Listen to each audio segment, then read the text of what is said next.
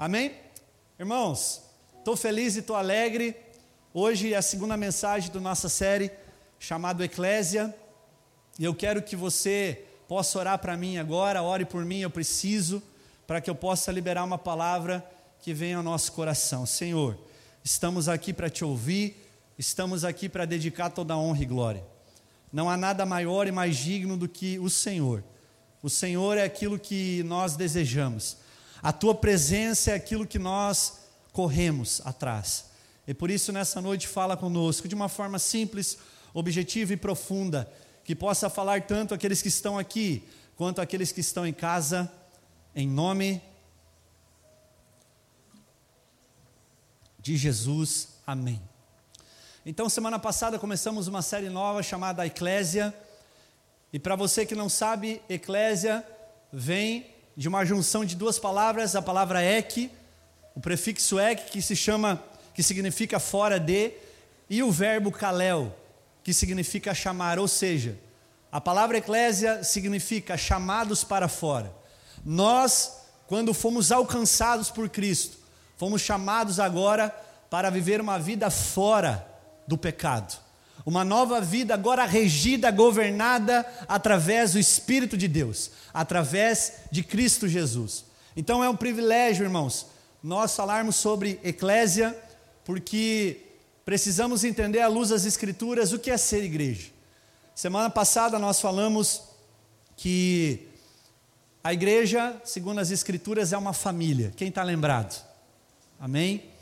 E eu acredito que ficou muito claro o projeto de Deus, desde o início ao fim, é constituir uma família de irmãos e irmãs que compartilham a vida de Cristo uns aos outros. Se nós não fizermos isso como igreja, nós estamos falhando. Então, eclésia é um ajuntamento, é uma assembleia dos santos, dos separados, preste atenção aqui, dos separados, daqueles o qual Jesus chamou, daquele do qual Jesus elegeu, nele antes da fundação do mundo. E por isso, nós até usamos a frase aqui da igreja que procura tentar definir aquilo que nós estamos construindo como igreja, que é: somos uma família de filhos que amam servir ao Senhor, aos cristãos e ao mundo. Semana passada falamos um pouco que dentro dessa frase nós podemos decifrar e entender o que é ser igreja. entendemos à luz das Escrituras que ser uma família é ser igreja. Não existe uma igreja que não é família. Eu não consigo ver diante da palavra de Deus isso, se não for dessa forma. Além da igreja ter tantas outras figuras. E hoje eu quero continuar falando desta frase, e nós vamos parar hoje na parte que diz: Filhos que amam. Eu quero que você repita isso para você mesmo. Eu sou um filho adotado, amado, desejado perdoado, santo, justificado, que ama, que ama, que ama. Vire para quem está do seu lado ou fale para alguém que ama, que ama, que ama, que ama. Aleluia! Que ama, irmão. O primeiro homem criado por Deus, a sua imagem e semelhança foi Adão. O primeiro Adão. A Bíblia diz que Adão foi criado na condição de filho de Deus. Lucas capítulo 3, versículo 38, quando ele fala sobre a genealogia de Jesus, ele fala ali bem no final do versículo 38, que filho de Enos, filho de Sete, filho de Adão, filho de Adão, que era filho de Deus. Porém, essa filiação de filho, Adão perdeu por causa do pecado. Mas desde o início já havia um plano e um propósito divino do Senhor. Ele enviaria aquele descendente da mulher que esmagaria a cabeça da serpente, de Satanás. O próprio Jesus Cristo, o Messias, o ungido, o escolhido, não somente para libertar um povo escolhido, Israel, mas para para para eleger todos nele, toda a humanidade, não somente judeus, mas gentios, a igreja do Senhor. E a Bíblia diz que esse último Adão, o segundo Adão, como Paulo diz, e o último Adão, eu gosto dessa expressão, último Adão. A Bíblia diz que Jesus, agora, como o último Adão, vem sendo chamado pelo próprio Deus como filho unigênito. Diga assim: filho unigênito significa filho único. A Bíblia fala em João 3,16, o versículo áureo do Evangelho, muito usado pelos evangelistas, que Deus amou o mundo de tal maneira que entregou o seu Filho unigênito, único, para que todo aquele que crê não pereça, mas tenha a vida eterna. E Jesus entendeu muito bem isso. Jesus foi o único filho de Deus. É, pastor? Sim. Além de Adão, Jesus foi o outro, cabeça de raça, de uma nova raça agora. Não uma raça mais caída, não uma raça agora com uma natureza pecaminosa. Jesus agora vem com uma natureza santa, porque a sua própria concepção, a sua própria natureza é santa. A Bíblia diz que ele foi gerado na barriga de Maria, vindo do Espírito Santo, o ente santo que desceu do céu, o Deus encarnado, Deus que se fez carne e habitou entre nós, o Deus Emanuel. E Jesus entendeu muito bem isso. Mas Jesus ele tinha uma mentalidade coletiva. Uma mentalidade de família. E a Bíblia diz que ele precisava gerar outros filhos. Não precisa abrir, só leia, só escute. João 12, 24 diz assim: Em verdade, em verdade vos digo: se o grão de trigo caindo na terra não morrer, fica ele só, mas se morrer, produz muito fruto. Jesus aqui está conversando com os gregos. Os gregos queriam conhecer Jesus. Os gregos chegam a Simão Pedro e falam: Viu, eu quero conversar com Jesus. E aí o seu discípulo vai lá através de Jesus, fala: Jesus, os gregos querem te conhecer, querem falar contigo. E aí Jesus declara: Em verdade, em verdade vos digo: se o grão de trigo caindo na terra não morrer, fica só, mas se morrer, produz muito trigo, muito fruto. Sabe o que Jesus está falando aqui? Que Jesus é a própria semente de trigo. Ele é a nova semente que foi lançada por Deus na terra.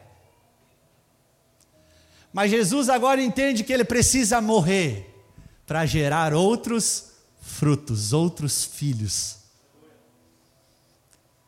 Então a própria Bíblia diz que ele precisava morrer para gerar outros filhos na humanidade.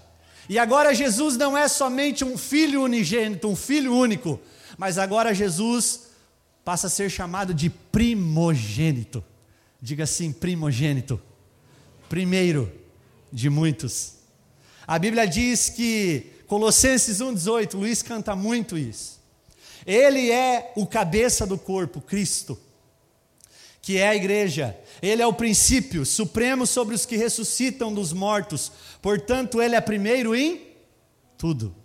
Outro texto falado pelo apóstolo Paulo em Romanos 8, 29 diz: Pois Deus conheceu de antemão os seus e os predestinou para se tornarem semelhantes à imagem do Filho a fim de que, aqui é um propósito, fosse o primeiro primogênito entre muitos irmãos. Então a filiação divina, nós se tornarmos filhos, não é de todo ser humano, só é para aqueles que tiveram a sua fé colocada e justificada em Cristo Jesus. A Bíblia diz que pela fé, nós agora se tornamos filhos de Deus. João 1, versículo 11 e 12 diz assim: Veio a seu próprio povo, ele está falando de Jesus, o Verbo encarnado, a palavra eterna. E eles o rejeitaram, os judeus o rejeitaram. Mas a todos que creram nele, eu e você, aleluia. Eu e você, aleluia.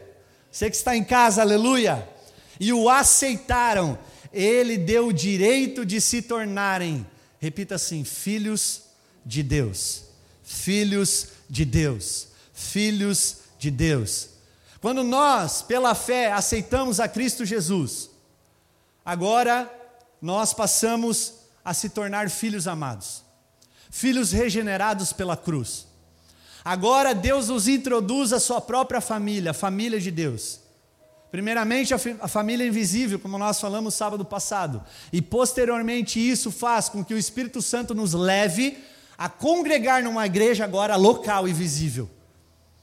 E olha, irmãos, que interessante isso.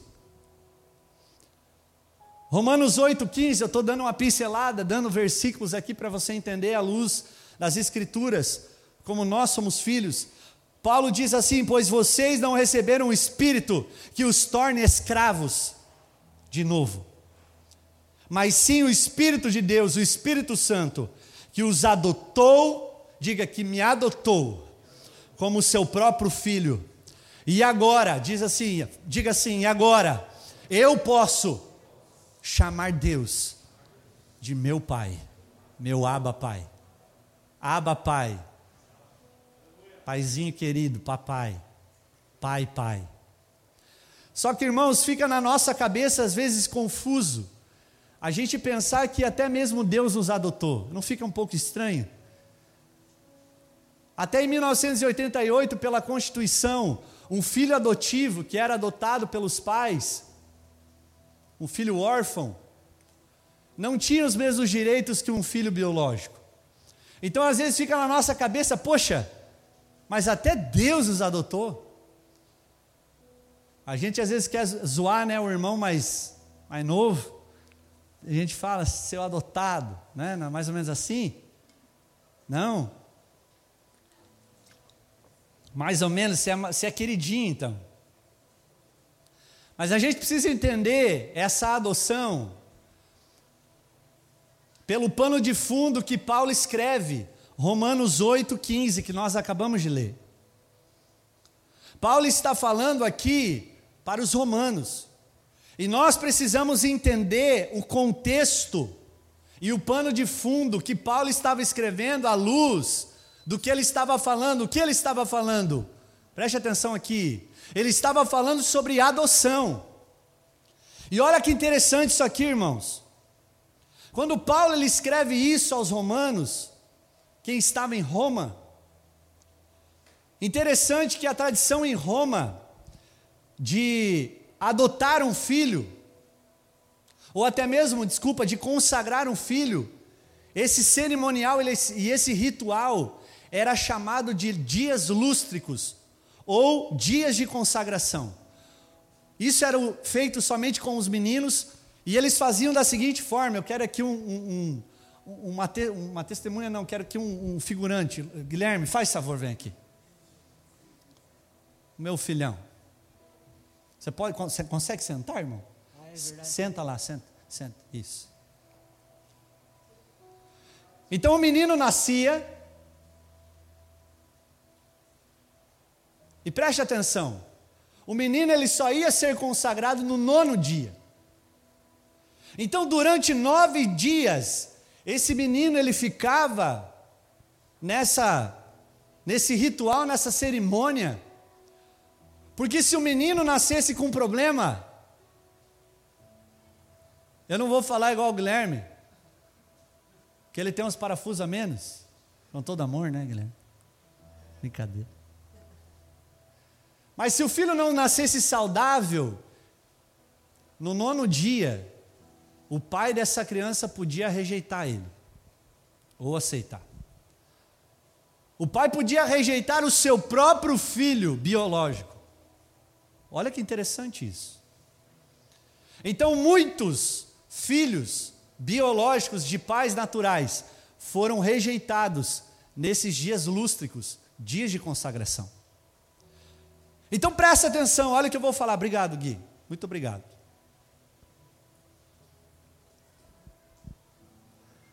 Se o pai não quisesse aceitar o seu próprio filho, ele poderia rejeitar. Ele tinha esse direito. Mas a tradição diz que um filho adotado, depois que havia sido escolhido pelos pais, um filho órfão, nunca mais poderia ser rejeitado, porque ali os pais estavam escolhendo de forma voluntária, espontânea. Então os filhos adotados muitas vezes era tinha um relacionamento e uma aliança muito mais profunda que um filho biológico. Porque os pais estavam declarando para esse filho órfão, que agora é adotado: Você é meu para sempre. E permito te lembrar, irmãos, que Paulo ele fala que agora nós não temos mais um espírito de escravidão que nos torna medrosos. Mas agora nós temos um Espírito de Deus, o Espírito Santo, que faz com que nós venhamos se tornar agora filhos adotivos de Deus. Sabe o que Jesus falou na cruz? Mateus 27, Mateus 27, 46. O filho biológico de Deus, o filho, o único filho. Pai, Pai, por que me abandonaste? E a Bíblia diz que Deus não responde ao filho. É como se Deus estivesse falando: Eu não pego você no colo. Eu te rejeito por um tempo, para adotar agora os próximos filhos que virão a partir de você, filhos adotados que nunca mais eu vou rejeitar. Então isso é maravilhoso. Nós somos filhos de Deus, porque Ele nos amou primeiro. A maior prova de amor foi a prova quando Jesus estava na cruz. Jesus em nenhum dos evangelhos diz que nos amava. Eu te amo, como a gente ouve muito, que tem se desvalorizado muito. Mas nunca ninguém amou como ele amou. Então, irmãos, uma característica, eu posso dizer a característica mais marcante de um filho de Deus, um filho adotado de Deus, que nunca mais é rejeitado pelo pai. É um filho que ama. Diga assim: o filho de Deus é um filho que ama. E isso está embasado em dois, a gente pode dizer, em dois desdobramentos do grande mandamento. Quando Jesus é interrogado, que pedem para ele, Jesus, qual é o mandamento, qual, qual é o maior mandamento que o Senhor nos diz? Qual é o mais importante que o Senhor pode falar para nós? Nós queremos ouvir. A Bíblia diz em Marcos 12, 30, 31, que agora ele cita um texto de Deuteronômio 6, do Antigo Testamento. E ele fala: Ouve, ó Israel, o Senhor teu Deus. Ame Ele de todo o coração. Ame Ele de, com toda a tua intensidade. Ame Ele com toda a tua alma. Ame Ele com todas as tuas forças. E aqui ele faz um outro desdobramento desse grande mandamento. E ame o teu próximo como a ti mesmo. Então, filhos de Deus, filhos adotados de Deus, são filhos que amam primeiramente a Deus com tudo que tem, com tudo que é e por segundo, amam o próximo como amam a si mesmo. É interessante nós observarmos que a partir desse grande mandamento, todos os outros mandamentos dependem dele. Não é que os outros mandamentos não são importantes, mas esse é o maior e o grande mandamento citado por Jesus. Então, todos os outros mandamentos da palavra de Deus vão depender desse mandamento. Porque aqui nós podemos aprender que o tema central desses dois desdobramentos do grande mandamento é o amor. Você quer ver a maior marca de um cristão? O amor. Precisa ser um amor. Porque Deus espera de nós, meus irmãos, que da mesma forma que nós somos amados por primeiro, e Ele nos deu uma chance que nós não tínhamos, a gente diz que essa é a graça maravilhosa. O que é a graça? É o amor em ação. É o amor em ação. É o amor em ação. Não é o amor só por palavras, não é o amor só por declaração, é o amor que tem atitude, tem ação. Então quem ama trabalha. Não trabalha para um pastor, trabalha para ele e com ele. Então, irmãos, isso é interessante nós entendermos, porque às vezes nós associamos o amor como um sentimento. Se a gente pegar esse significado, pelo dicionário brasileiro, né, da língua portuguesa, a gente vai ver aqui definições que falam só sobre sentimento. Quando a gente procura a definição do significado do amor, olha só, ele fala que é uma forte afeição, uma ligação calorosa, uma atração baseada em sentimentos sexuais. Ou seja, o dicionário só relaciona um amor com um sentimento, com bons sentimentos. Mas deixa eu te dizer uma coisa aqui, à luz das Escrituras: o amor não é um sentimento. O amor é produzido pelo Espírito de Deus, é o fruto do Espírito é um gomo do fruto do Espírito. O amor é traduzido em uma pessoa, Jesus. E é importante nós entendermos isso, irmãos, porque o Novo Testamento sendo, te, sendo escrito agora na língua grega, porque Jesus, ele caminhou nessa cultura helênica, né, tanto grego-romana, greco-romana. Quando a gente pega no original grego, Novo Testamento, quando a gente vai ler muitas palavras, né, no, no, aqui no brasileiro, a gente vê a palavra amor. Mas quando a gente vai olhar, fazer uma exegese do texto, extrair no original a palavra no grego, a gente vê que o amor tem várias palavras no grego. Por exemplo, a gente pode dizer aqui diversos fenômenos do amor. O primeiro delas é eros, que deriva da palavra erótico. A gente fala, a gente fala erótico, vem de eros, que é aquele sentimento baseado na atração sexual. Né? Quando um, um homem e uma mulher casados né, tem aquela atração sexual e, e, e depois aquilo é manto, é mistério. É o desejo ardente, irmão. Pega fogo. Aí o fogo não é de cima para baixo baixo para cima, né?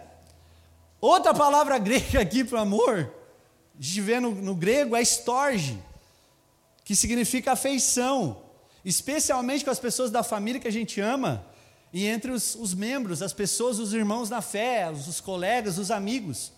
Só que nem Eros, nem Storge, eles estão escritos no Novo Testamento. Uma outra palavra grega para amor é filos, que é fraternidade, amor recíproco. Mais ou menos assim: se você me ama, eu também te amo. Mas agora nós temos uma quarta palavra que também significa amor, que representa o amor. Eu quero que você repita, diga ágape. Ágape. Agapau. Agapau. Que é um amor incondicional. Que é um amor que não vê uma moeda de troca, ama porque ama e acabou. Não tem segundas intenções. Eu não amo só porque Ele me ama. Assim como Jesus diz no Sermão do Monte, Mateus capítulo 5, versículo 24: Que proveito você tem de amar? Aqui a palavra amar vem de ágape. Que proveito você tem, irmão, de amar pessoas que te amam?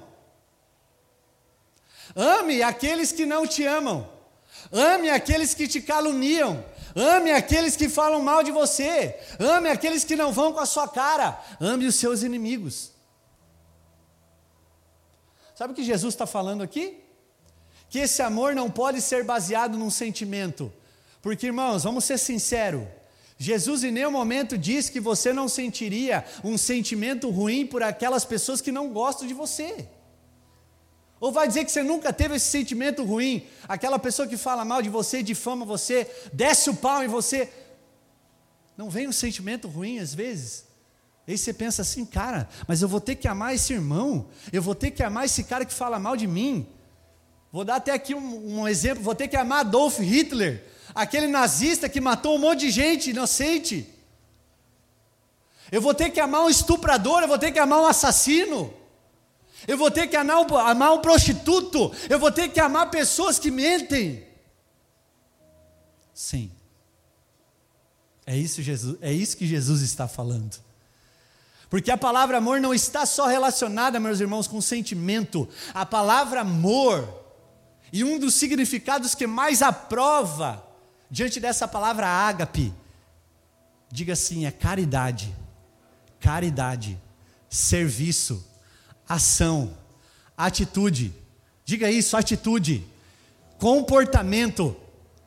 Porque até você pode refrear o sentimento que você tem um pelo outro, sim ou não? Sim ou não? Você sente aquilo e segura, você consegue controlar isso. Mas Jesus espera que você se comporte com essa pessoa que às vezes não gosta de você, com amor, com caridade, com serviço, tendo um comportamento bom em relação a essa pessoa. Então, meus irmãos, o que eu quero dizer com isso é que nós às vezes baseamos a nossa vida dentro de um amor baseado em sentimentos. E isso não é amor. Porque Jesus, sendo homem, no momento que foi levado ao Gólgota para ser crucificado, tomando um monte de chicotada, com uma cruz pesada nas costas, como homem, às vezes ele tinha sentimentos ruins, mas em nenhum momento ele pecou, porque ele não se comportou mal, ele continuou amando. Quando ele é pregado na cruz, ele diz: Pai, perdoa esses homens, perdoa esses soldados, porque eles não sabem o que fazem. Ali Jesus estava expressando o amor ágape, um amor não pautado em algo em troca. E o problema é que a gente é muito egoísta, individualista. Às vezes a gente só se relaciona com aqueles que nos amam. E eu quero te encorajar em nome de Jesus a você começar a caminhar com pessoas que não gostam de você, com pessoas que falam mal de você. Porque essas pessoas é que serão alcançadas por você, com o Cristo que há no seu coração. Então, essa palavra ágape, ela não está em torno de sentimentos. Eu posso dar exemplos aqui.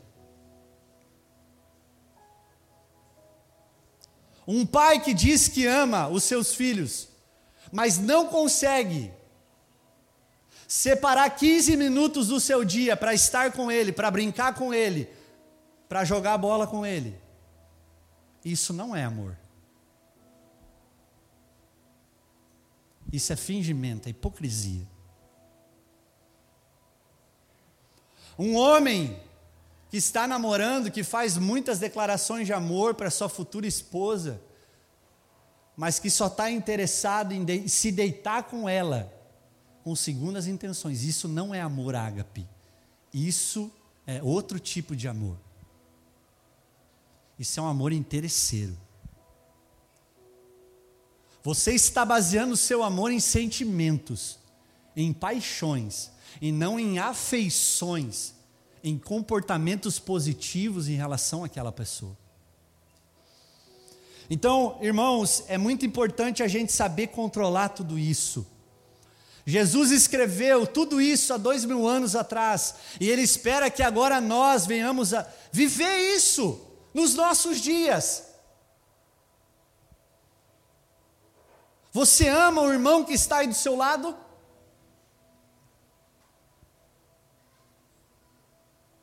Não me dou muito bem, amém, ame.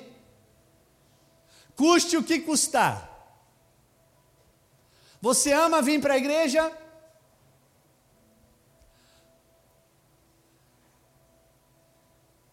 Sabe quando você ama vir para a igreja? Sabe quando você ama os seus irmãos? Quando você não quer vir para a igreja, você vem. Quando você quer dar um tapa na cara do seu irmão, mas você não dá, você abraça ele, fala que você ama ele. Pastor, mas o meu coração não diz isso. O seu coração é enganoso, filho. Se você levar a sua vida espiritual pautado na emoção, na alma, você vai ter problema. Você precisa caminhar em fé naquilo que Cristo fez. Ele amou todo mundo, sem medidas. Ele pagou um preço que você não pagaria, no seu lugar.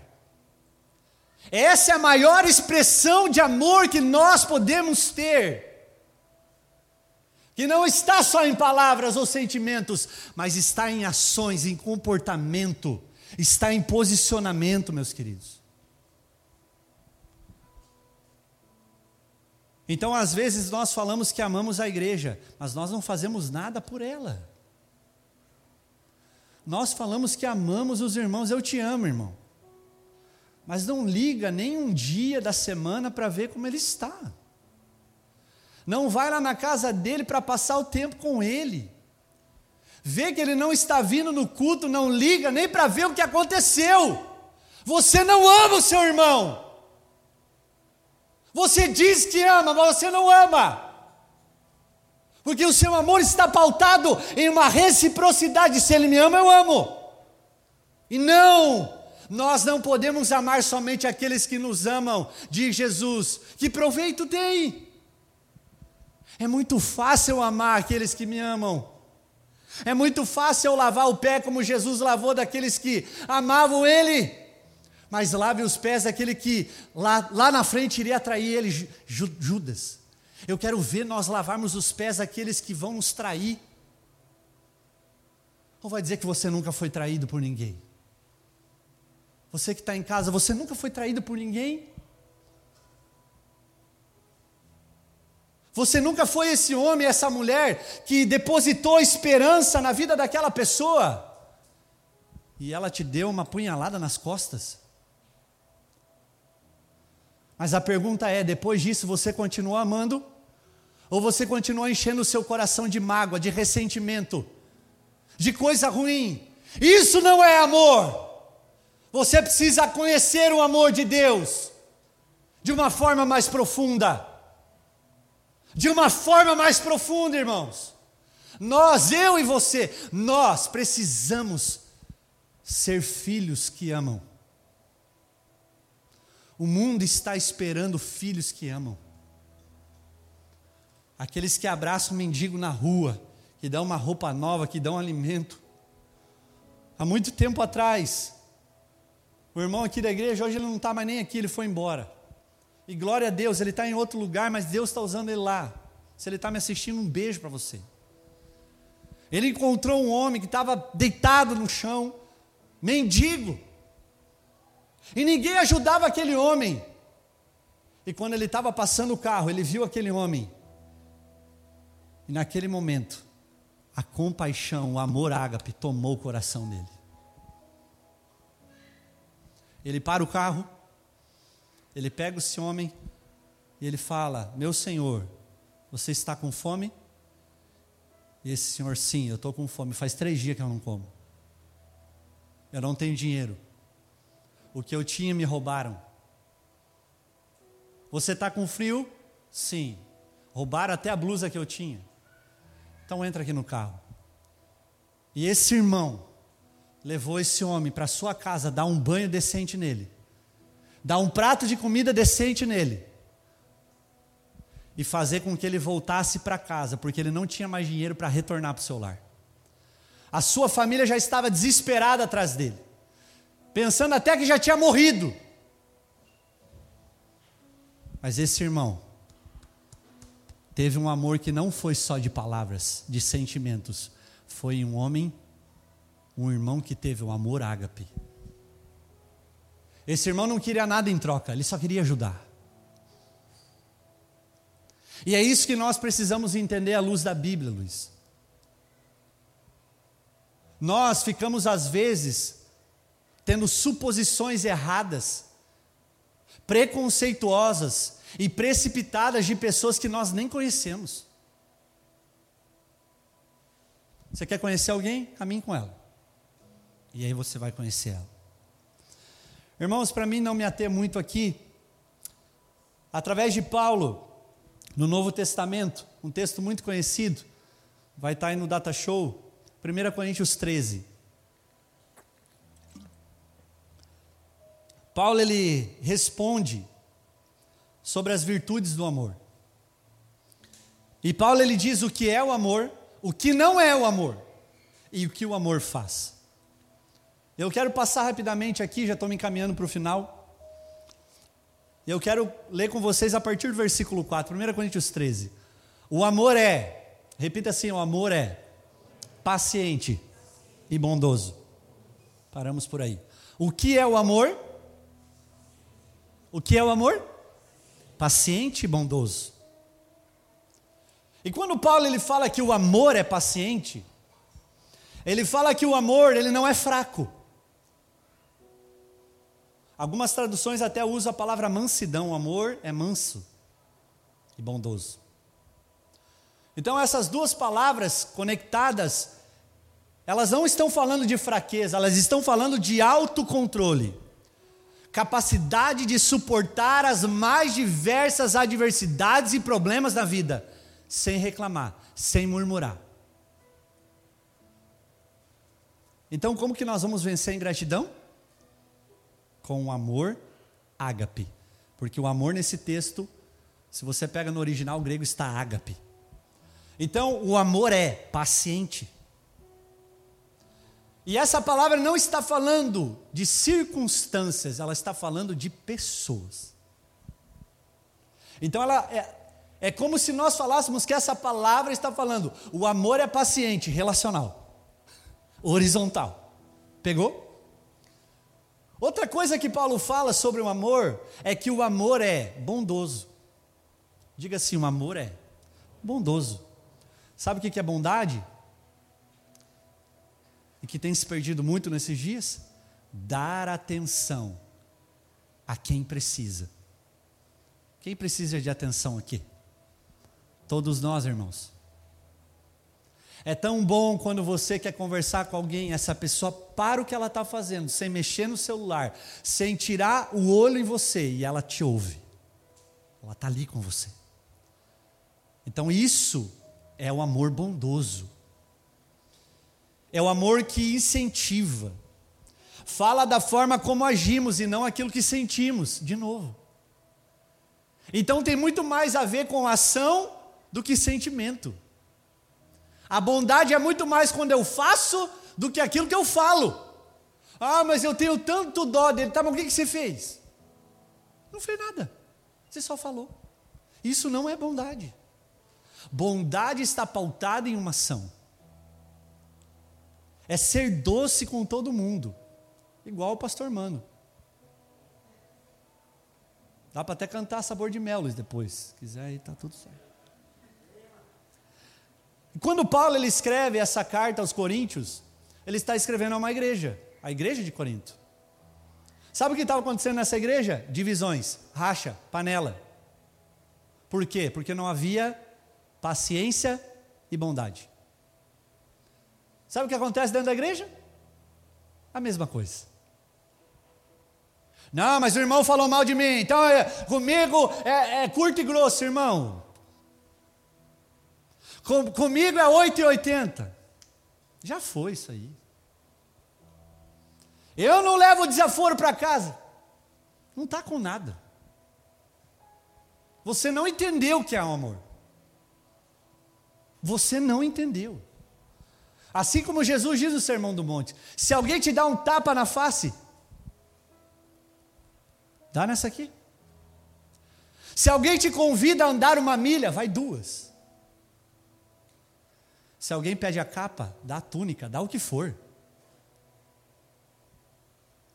Que amor é esse?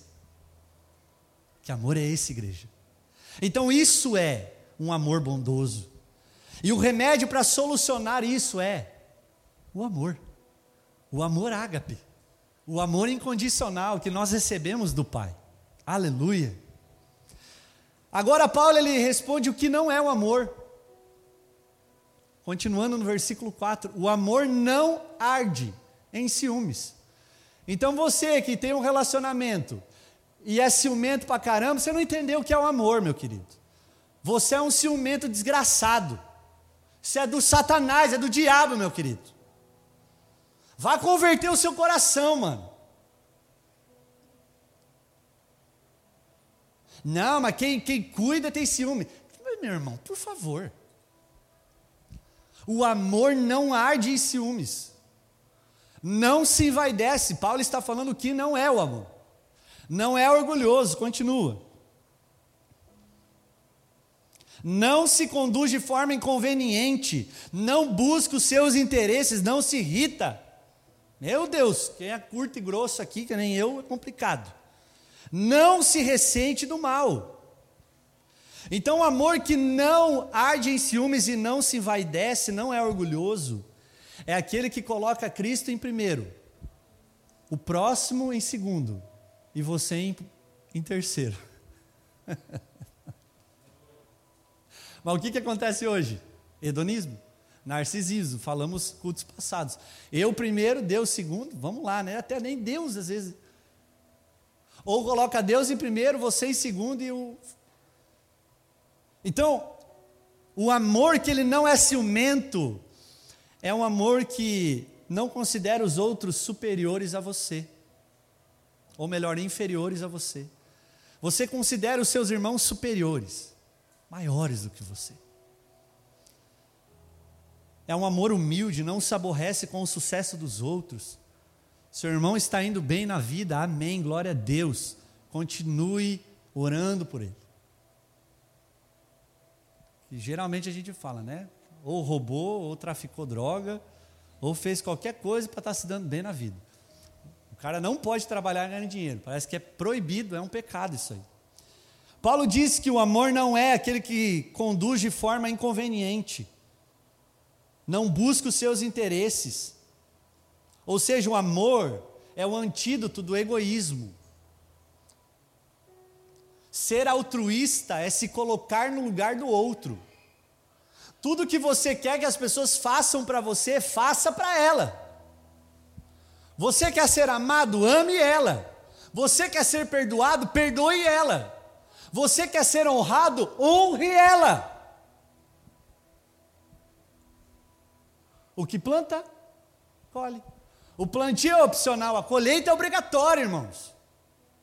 Aleluia! Estou terminando. Por que, que a gente tem tanta briga na nossa casa, dentro da igreja?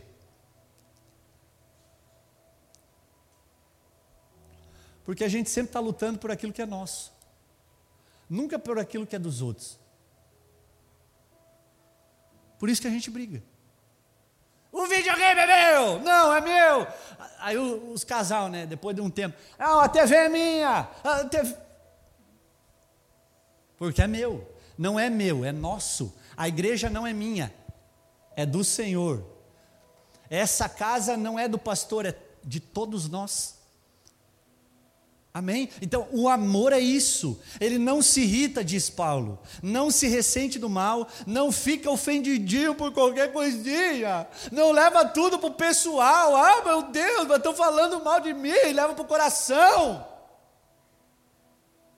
Tadinho de você. Você não entendeu ainda. O amor não é isso. Enquanto você se ofender, ainda o seu amor é raso. A partir do momento que pessoas falarem mal de você, vão falar. Bem ou mal, vão falar. Amém? Quem está me entendendo hoje aqui? Glória a Deus. Vão falar do mesmo jeito, irmão. Você fazendo bem, vão falar mal. Você fazendo mal, vão falar o bem. Mas entenda algo: o momento que você não se ofender mais com isso, você não ficar mais colocando a sua esperança nisso, nas pessoas, você focar os teus olhos em Jesus, meu irmão, acabou. Pode falar mal, pode falar bem, mas você sabe a sua identidade em Cristo Jesus de filho amado. De filho amado. O amor não se alegra com a injustiça, mas se alegra com a verdade. O amor vai sempre prezar pela verdade. E aí aqui Paulo fala o que o amor faz. O amor tudo sofre. E quando Paulo fala isso, ele está falando do que? Compromisso, aliança. Quando nós se aliançamos ao Senhor, nós falamos que poderiam vir, vir perseguições, injúrias, calúnias, mas o amor tudo sofre. O amor tudo sofre. Está sofrendo? Continua. Esse é o amor que você está expressando. Essa é a aliança com a qual você formalizou com Ele, não comigo. Tá difícil, continua. Isso servirá para lapidar o seu coração, a sua vida, para fazer você crescer e você depender exclusivamente dele, não das pessoas. Então o amor, ele faz o que ele, ele sofre. Pode passar para mim. O amor sofre, pode passar. O amor tudo sofre. O amor tudo crê. Quem acredita no retorno glorioso do Senhor?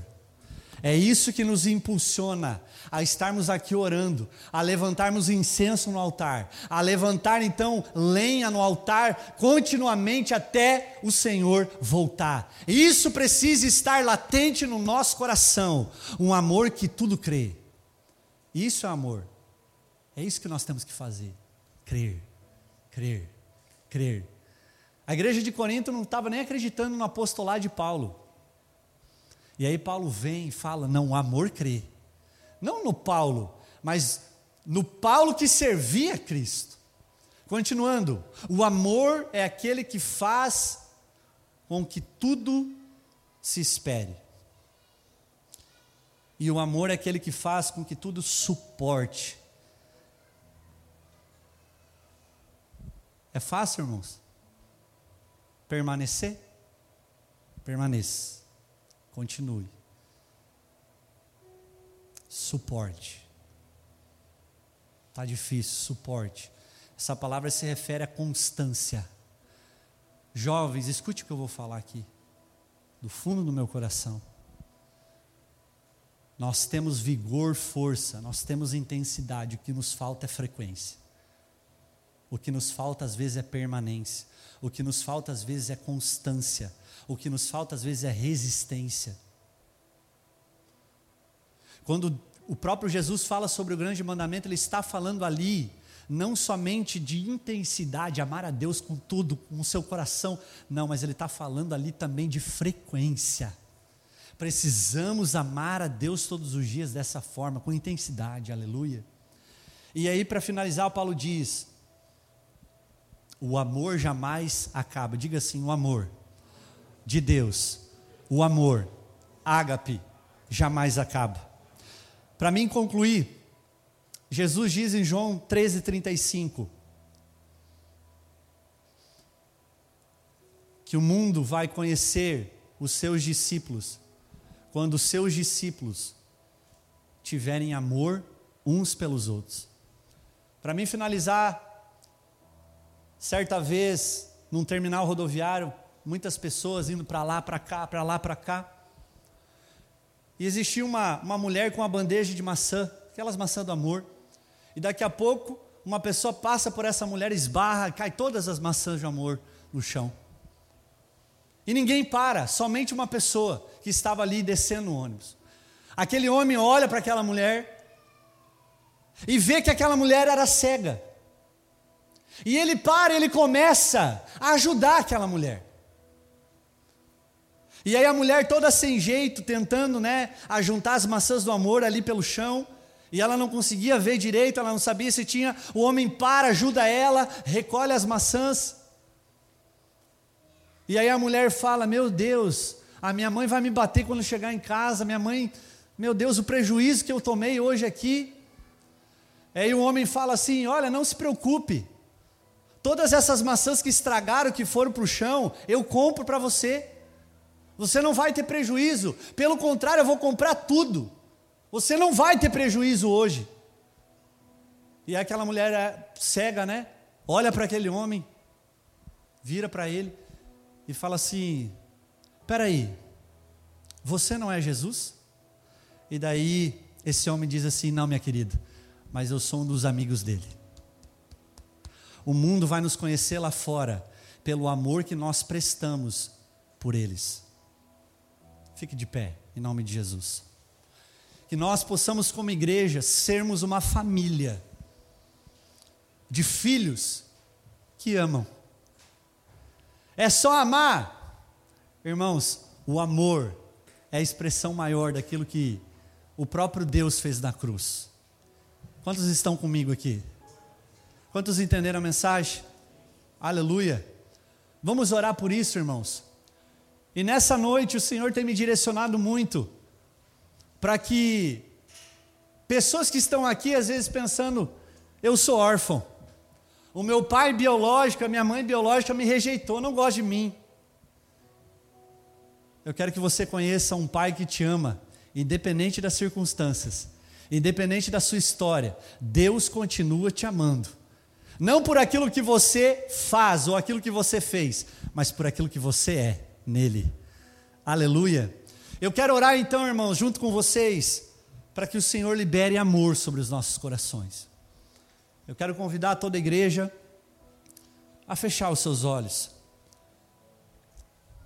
E nós, que nós possamos adorar o Senhor nesse momento de ministração, Pastor Luiz.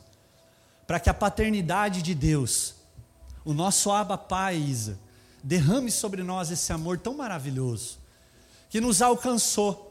Amém? Nos alcançou, nos alcançou?